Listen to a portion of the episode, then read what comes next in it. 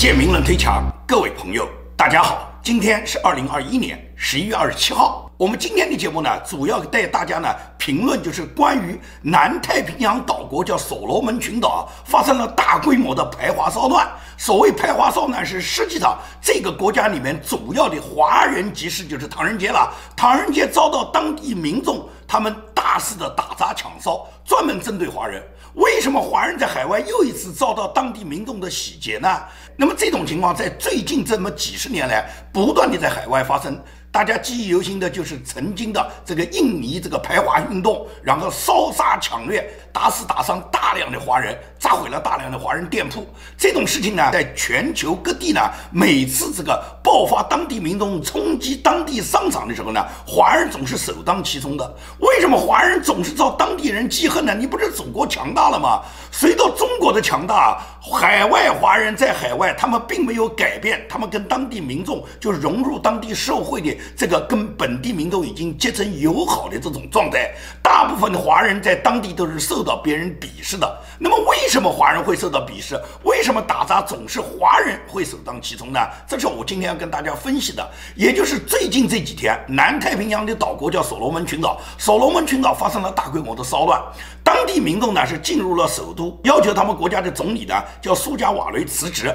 为什么要求苏加瓦雷辞职呢？而且不但是要求这个总总理。辞职，并且洗劫了唐人街和当地的华人店铺，大量的华人企业受到了打砸。这件事一下子就引起了国际关注，因为当地呢多家的商铺啊、银行啊、仓库啊被抢被烧，唐人街商店最集中，受损也是最严重，几乎唐人街所有华人经营的店铺全部被抢，绝大部分的商店被烧。根据当地政府上个礼拜六的这个公报，也就是在一栋被烧毁的建筑物里面呢，发现了三个人的尸体，那么多半呢是华人的尸体了。那么整个这件事发生的来龙去脉是什么呢？为什么所罗门群岛会爆发大规模的排华的以打击华人为主的这个大规模的骚乱呢？这个主要呢是现任所罗门群岛的这个总理啊，叫苏加瓦雷啊。苏加瓦雷他二零一九年呢，他呢坚持要跟台湾断交，因为所罗门群岛过去跟台湾是有邦交关系的，跟中共是没有的。那中共呢就用大量的金钱去收买这个苏加瓦雷，支持苏加瓦雷和他所在的这个政党呢。能够在大选中获胜，那么最终苏加瓦雷由于跟中共的勾兑，得到中共的支持，在大量的资金支持的情况下，他最终呢就获得了这个总理的职位。他担任总理之后，他要投桃报李啊，他要跟中共去搞好关系啊。那么跟中共建交，就必然要跟台湾断交。因此呢，他在二零一九年呢，他不顾所罗门群岛。多年来跟台湾之间的良好关系，台湾在经济上面大量的给所罗门群岛的支持，他根本不管不顾，他只要跟中共去勾兑。所以说呢，他坚持呢要跟台湾断交，要跟中共建交。因此呢，在二零一九年呢，跟中共呢就建交了。那么跟中共建交以后，整个所罗门的经济不但没有得到提振，而且每况愈下。啊为什么呢？是中共他通过。建交以后嘛，就输送大量的中国的商人到所罗门群岛，说是来开展旅游资源。他本来中共给出的诱饵就是，中共对绝大部分的这个太平洋岛国给出的诱饵都是相同的，就是说呢，我们会给你开展大量的旅游资源。我中国人有的是钱，我们都到你这个地方去旅游，光我们每年给你带来的旅游消费的话，你这个国家的经济就发达了。所以说呢，在这种强大的诱惑下呢，所罗门群岛的这个亲中的这个总理呢，就跟中共建交了嘛。中共确实是派出了大量的华人到这个国家来旅游，但是在旅游的过程中，发展当地经济是掠夺性经济啊。也就是中共通过输送大量的华人在当地建立各种企业，通过这些企业就控制了当地的市场和经济，尤其是大肆的砍伐这个国家里面的原始森林。把砍伐下来的森林木材呢运回中国，在中国呢做各种高档家具和各种建筑用材。因为呢，中共是看中了这个所罗门群岛巨大的森林资源，而这个国家还比较穷，没有什么太多的资源，唯一有的就是森林资源和他们的海洋资源。中共就把这两块全占有了。他派出大量的商人，在当地建立大量的商会，然后在大使馆的领导下，在中共给出大量金钱的资助下，然后当地的华人呢，几乎就垄断了所罗门群岛本地的。所有的跟资源有关的经济，就是矿产啦、森林啦、海洋资源啦、渔业资源啦，那么把这些资源呢就抢夺一空。大量的木材的砍伐以后呢，就把这些木材运到中国去，然后中国跟你所罗门群岛就建“一带一路”，建“一带一路”，你贷了中国的款，你还不起，你就用你的木材去抵哇。所以说呢，实际上是把当地的资源呢全部破坏掉了。那么当当地民众他们赖以生存的所有的资源全部被中共截取以后，他们没办法生活了。所以说当地的民众完全感觉到受骗了，他们没有通过卖木材赚到他们自己的钱，相反，他们原来赖以生存的过去的这个美好家园全部被中共破。坏了，所有的环境给糟蹋的一塌糊涂，大量的木材砍伐以后，全部被运往中国，所以说当地民众最终就感觉到出卖他们的是他们这个国家跟中共建交、跟台湾断交的总理，因此他们就站起来反对这个苏加瓦雷，反对中共。大量的这个华人商铺为什么被打砸？就是因为什么？中共在当地以华人商会为主，掠夺当地经济，导致的当地村民的一种反抗嘛。所以大量的华人被打砸，绝不仅仅是共产党他自身对当地经济掠夺的政策，还有很多华人当地的首领助纣为虐呢。他们打着支持当地经济的旗号，实际上是掠夺当地的资源，让当地的村民苦不堪言啊。因此，那么当地人对你华人如何不痛恨呢？所以，所罗门群岛民众爆发起这次。大规模的排华骚乱绝不是偶然的因素，它是当局政府现在执行的错误的政策，跟中共建交导致的对当地经济的破坏，然后导致当地的民众仅仅是两年以后，他们就感觉到他们的这个生活非常拮据。而过去接受台湾的帮助一直不是这样的嘛，所以你看到挂着台湾中华民国国旗的一栋楼房，这栋楼房同样也在唐人街上面，在唐人街中国城里面，为什么挂着中华民国国旗的这个楼房它就没有被烧毁呢？就就是因为台湾过去在跟所罗门建交以后，也就是在二零一九年断交之前，对所罗门提供的大量的经济援助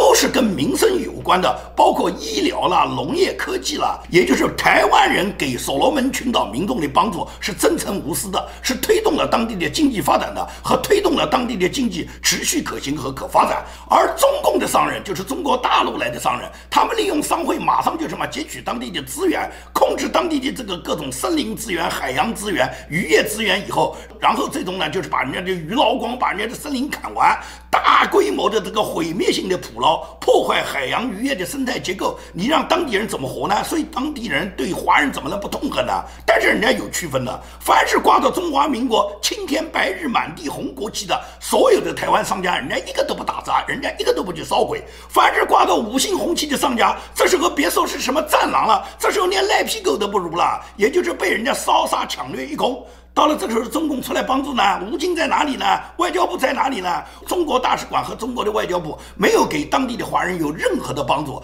只是通过领事馆给所有的华人发一条短信，短信什么？自己注意安全啊！这不是中共经常讲的吗？每当中共制造各种人祸到来的时候，当老百姓受到巨大灾难的时候，中共从来不会抢险救灾，只会给你发一条短信，告诉你自己注意安全。你讲的这句话让别人如何保证安全呢？人家坐在家里面，房子就被别人。烧了东西就被别人抢了，砍刀就挥过来了，怎么注意安全啊？这就是中共一贯的做法。最终在整个唐人街和华人中国城外面进行警戒保卫华人的是谁啊？根本不是中国，是人家澳大利亚的军人。澳大利亚马上派出了救援部队，然后就在中国城，在整个唐人街保护着中国的华人商铺，保证着中国的华人不再受伤，不再受打砸。到了这时候，人家澳大利亚才是来保卫你华人的。所以海外华人要记住，站在你们背后不是强大的祖国，是强大的澳大利亚，是澳大利亚在帮助你们。对于澳大利亚这种主动援助中国华人、保护中国华人的这种善举行为，外交部新闻发言人赵立坚居然讽刺人家澳大利亚，说人家是狗狼耗子，多管闲事。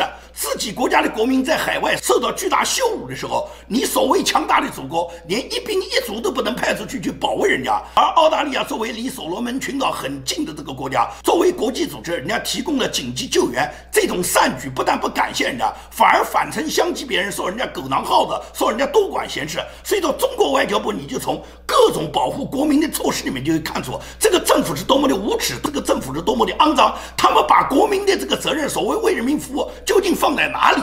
而中共的央视呢，不但去掩盖所有所罗门群岛现在当地的华人，尤其是华人的商铺受到打砸，华人的生命安全受到威胁，他一句不报，他反而用小粉红到所罗门群岛旅游时候拍出来的各种视频呢，去粉饰是非。也就是有小粉红到了所罗门群岛以后直播，直播中国公司在所罗门群岛大肆砍伐森林，把这种砍伐堆积如山的森林运回中国呢？他把它认为什么是祖国太强大了，因为祖国强大了，所以就全世界的树林我们想砍哪个就砍哪个，砍完了就可以运回国，这就是因为祖国强大。你祖国强大是强盗的强大，也就是你中国当江洋大盗强大了，通过你的盗抢行为，然后去截取了当地的资源，把人家的东西拉回你的国家，这是你的强大那么？所以说，你从小粉红直播他的这个价值观，他的意识形态，你就可以看出中国共产党领导和教育下的所有的国民，他们是什么样的价值取向，是什么样的邪恶的世界观。也通过所罗门群岛当地华人企业大肆砍伐森林，然后把这些木材运回中国的这种行为，你就可以再次印证。中国所谓的强大不会给全世界带来任何和平发展，只会带来巨大的灾难。一旦所罗门这个国家它的森林资源、矿产资源、它的渔业海洋资源全部被中共截取完了以后，你让当地民众怎么生活呢？所以说，人家为什么不站起来去反对你中共呢？反对他们当地亲共的这个总理，同时去打砸了你华人的企业呢？你华人企业在这个里面每次受到波及。为中共政府他在当地国家所推行的这种野蛮掠夺的政策，所以说你们受害，那都是因为你跟着共产党的原因。如果你跟共产党划清界限的话，你不会是受到打压的。如果你坚决反对共产党这种掠夺行为，当地民众一定会支持和理解你的。中共在海外渗透了那么多年。当地的华人只要听从大使馆的号召，在大使馆组织下，在当地所谓发展经济的，绝大部分都是截取当地国家的资源的，尤其是那些贫穷落后的国家，包括太平洋的岛国，包括非洲的国家。前几年，在非洲成为海外中国女富豪的，有一个已经在非洲坦桑尼亚生活了二十多年的女商人，名字叫杨凤兰。这个人在二零一九年被当地的法院判处有期徒刑十五年，没收全部房产和财产，处罚金八千七百万美元。你想想看，他这么多的资产是怎么来的？这个女商人，她当年已经有六十九岁，她是所谓在海外拼搏，所谓的海外女富豪。这个女富豪实际上就是臭名昭著的这个坦桑尼亚的非洲象牙女王，叫杨凤兰。杨凤兰是什么人？杨凤兰她本人是所谓的爱国侨领，是坦桑尼亚中非民间商会的副主席兼秘书长。她因为走私两吨象牙，一共在坦桑尼亚野蛮地杀害了当地四百头大象，截取了八百根象牙，最终呢被坦桑尼亚法庭判处了十五年。也就是杨凤兰这个人，他实际上在当地干什么呢？除了破坏当地的资源。然后就是野蛮的杀害当地的大象，然后呢截取大象的象牙进行走私，因为象牙实际上是非常珍贵的，通过象牙是可以制作非常多的这些工艺品、雕塑品，因此呢这个象牙的价格是绝对昂贵。那么那么昂贵的象牙，它本来得来就是非常不容易的。大家都知道，一个大象最多就是两根象牙哇。但是整个坦桑尼亚的大象在非洲是最多的。那么过去最多的国家、最多的大象，它呢基本上都给杨凤兰带领他自己的这个野蛮的捕杀队，最终什么不惜违反当地法律，大肆的杀死这些大象，野蛮的截取他们的象牙，最终给他得到了八百根象牙，也就是四百头大象给他杀掉啊！杨凤兰这个所谓的这个协会绝对不是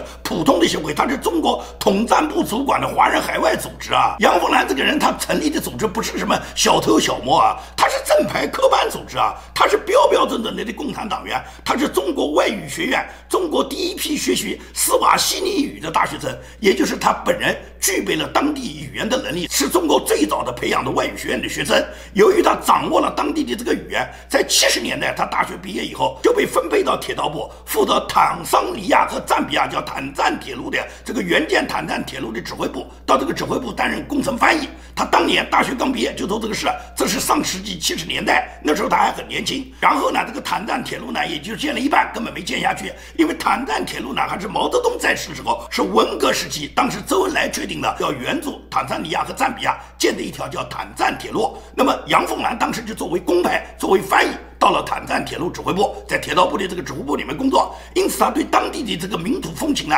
就相当了解。等到这个路呢也是个烂尾工程，修了一半呢，他也就回国了。回国以后，他就被分在国家对外经贸部工作。那么在外经贸部工作期间呢，他本人呢也是大量的是跟非洲对接。在这个对接过程中，他掌握了很多资源嘛。作为国家最高的国务院职能管理部门，跟非洲的经济、跟非洲的贸易往来，他作为经贸部的官员，跟人家的联络就非常的多。他非常了解当地的各。这种经济状况，因此呢，到了一九九八年呢，他就重返坦桑尼亚。担任了坦桑尼亚中非商会的秘书长。那么这次去显然就什么，他是带有很大的这个官派的身份，是不是中共把他当做重要的人员派到坦桑尼亚渗透当地？这个不好说，因为呢，他本身就是中共体制内的人物，他本身就有中共国家体制内的这个身份。他这次过去担任中非商会秘书长呢，在表面上他是注册了一家公司，这个公司叫北京长城投资公司，然后他在当地开了一家餐馆，也收购了一家农场去种辣椒。表面上看起来是经营农场，实际上什么？他是利用他这个北京长城投资商会呢，通过这个公司呢，开始干走私活动，就是专门走私象牙，把大量的象牙呢运回中国去。杨凤兰因为在中国这个市场极大，他整个这个利益链啊就完全构成了，所以说他大象的象牙对于中国来讲是供不应求。因此，为了更多的得到大象，他自己和他自己为首的这个捕猎队啊是非常野蛮和血腥的。他们杀死了当地大量的这些大象，给他们杀死的大象几乎占到了坦桑尼亚本地大象成活率的百分之六十以上。他和盗猎者杀象的时候是无所不用其极的，手段是相当残忍的。可以讲，一般的刽子手在他们这种杀害行为面前都是自惭形秽的。盗猎者是用大砍刀，就活生生的朝几十吨的大象的头上往里面死里面砍啊，把这个头、脸都砍得一塌糊涂，然后硬把这个象牙掰下来，把这个象鼻子的都砍下来丢在野地里面。象牙掰下来以后，整个大象那时候头已经没有了，就给他们扔在野地里面不管了。他们都是这么去干的，也就是四百头大象就是这样给他们杀害的，场面是极其的血腥，极其的悲惨啊！杨凤兰就是这么干的，这就是中非商会的秘书长，这就是共产党经贸部的官员啊！这就是打着北京投资公司的名义，然后把大量的珍稀动物、国际联合国保护动物的象牙，然后就一吨一吨的运往中国啊，就这么干的。所以他自己发财了，他最终被法庭没收就达到八千九百万美元，最终他被坦桑尼亚法庭只判了十五年。所有听到这个判决结果的人都认为判得太轻了，这个人枪毙一千次都够。你觉得他对人类不是一种戕害吗？对野生动物不是一种戕害吗？像这样中国的商人在外面打着。侨领的身份，什么张飞商会的秘书长，这种秘书长就是共产党派去破坏当地资源、破坏当地生态结构的。所以说，为什么中国人所到之处都是寸草不生啊？自己国家的森林已经被砍伐的差不多了，东北虎已经几乎绝迹了。唯一能活得的几只，基本上都是跑到俄国那边了，包括连个穿山甲都已经被吃的要灭种了。长江里面进行电网捕鱼，把长江里面的各种珍稀鱼种已经灭绝了将近百分之九十，把自己国家的资源全部败光了，就跑到别的国家里面去祸害。所以说，共产党体制下教育出来的中国人，走到世界哪里都污染环境。捕杀野生动物，侮辱当地民族的宗教信仰。所谓中国的强大，都是建立在毁坏人类文明、摧毁人类资源之上的强大。所以，中共的强大就是对全世界的罪恶。中共越强大，全世界越遭殃，这是已经多个事实已经证明的。那么，既然中国它对全世界都是进行一种资源掠夺，所谓“一带一路”也不过是打着支援别的国家的经济的这个名号，实际上对当地进行一种资源掠夺，和中共进行的一种经济扩张，通过经济扩张渗透中共的电信网络，比方像华为的网络，然后控制当地的经济，了解当地人的隐私，了解当地国家里面的政治经济情报，然后最终扩充中国的军事，因为你给不起钱以后，最终只能拿你们国家的码头来换啊，拿你们。的资源来换啊！中共就是用这种方法去掠夺全世界的。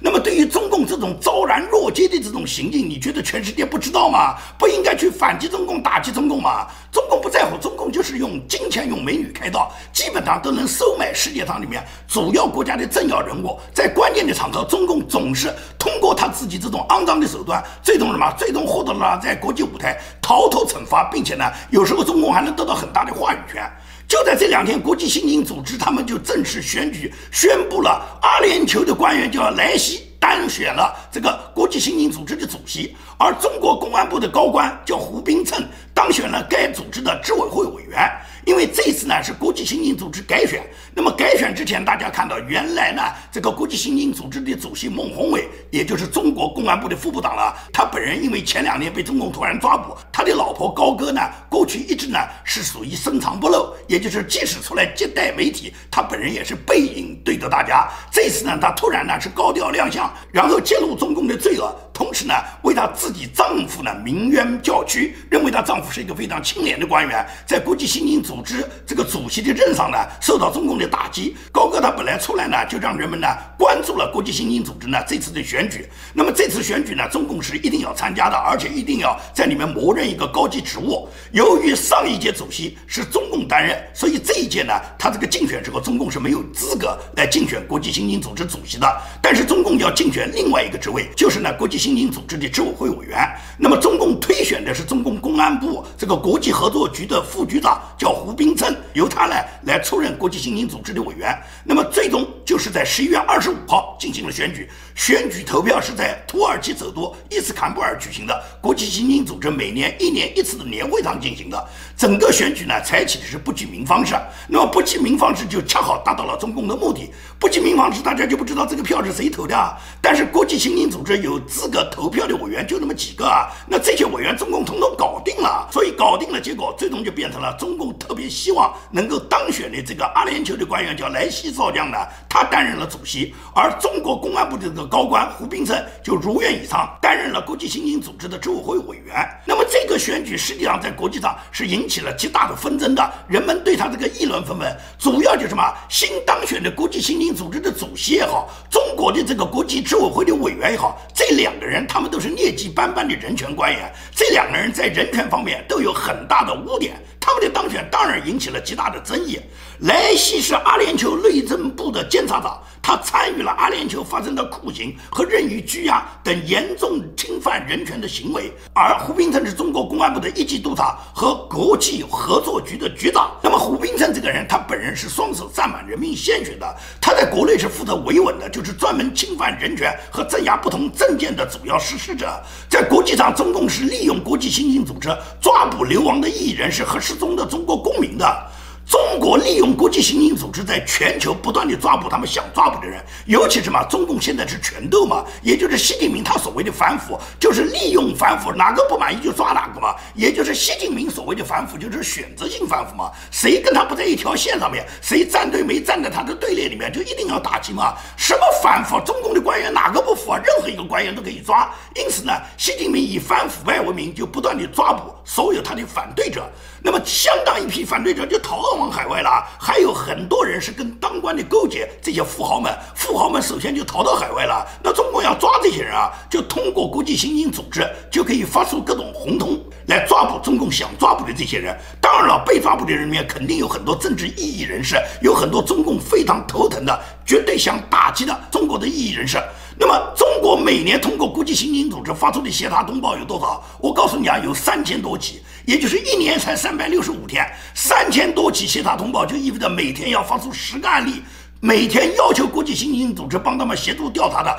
至少要有十个人啊，这是每年都要有那么多啊，就是每年有三千多啊，中共哪有那么多人要抓呢？为什么要抓这些人呢？这些人都是对中共的权力机构有破坏的，对习近平巩固他自己独裁政权有所妨碍的，以及什么有很多政治异议人士，当然要对他们打击了。他们光通过国际刑警组织每年发出的红通，就是红色通缉令，最起码就是五六百起。也就是每天至少要有红通一到两个人，一年三百六十五天嘛，五六百起不就是每天要有两个人是装了红通，有十个人是协查通报嘛？也就是他们通过现在把自己公安部的高官把他派到国际刑警组织里面担任执委会委员，然后就可以利用国际刑警组织在全球协查，然后抓捕他们想抓捕的人，这就是中共的目的吧？所以说，中共渗透所有国际组织都是嘛，都是金钱开道。为什么所罗门群岛爆发那么大规模的排华事件？的时候，中共他稳坐钓鱼船啊，他一点都不怕，因为当地政府国家里面的主要总理是被中共已经搞定的，而所有的这些华人遭受倒霉的这些中国普通民众，你该死死该到哪去到哪去，中共根本不会管你们的死活，从来不会去对任何你们被打砸抢烧造成的损失来对你们进行所谓领事保护，最多给你发一个短信，叫你自己注意安全就完了。对澳大利亚来保护他们，反而去怪人家澳大利亚是多管闲事。中共从来就没有为人民服务过，只为他们共产党统治他们的这个根基，为了他们自己共产党血腥控制他们的政权，他们只会做加强政权控制的事。他们在全世界收买的各种政治要人，都是为了维护他们的统治基础，为了维护他们的统治结构，不会为任何一个中国老百姓去操心，不会给你提供任何保护。你在你那个国家如果受到了当地人的打砸，那就算你倒霉，你活该。然后你心里面想着伟大祖国，不断的赞美着伟大祖国，在光荣中死去，你为国家捐躯，你是应该的。共产党就是这种想法。所以说呢，海外的华人现在执迷不悟的，还跟着大使馆跑的，还在跟着共产党的什么商会去各歌颂共产党的。当无产阶级专政铁拳打到你头上的时候，你那时候喊活该是来不及的。好，今天的节目就做到这里，谢谢大家。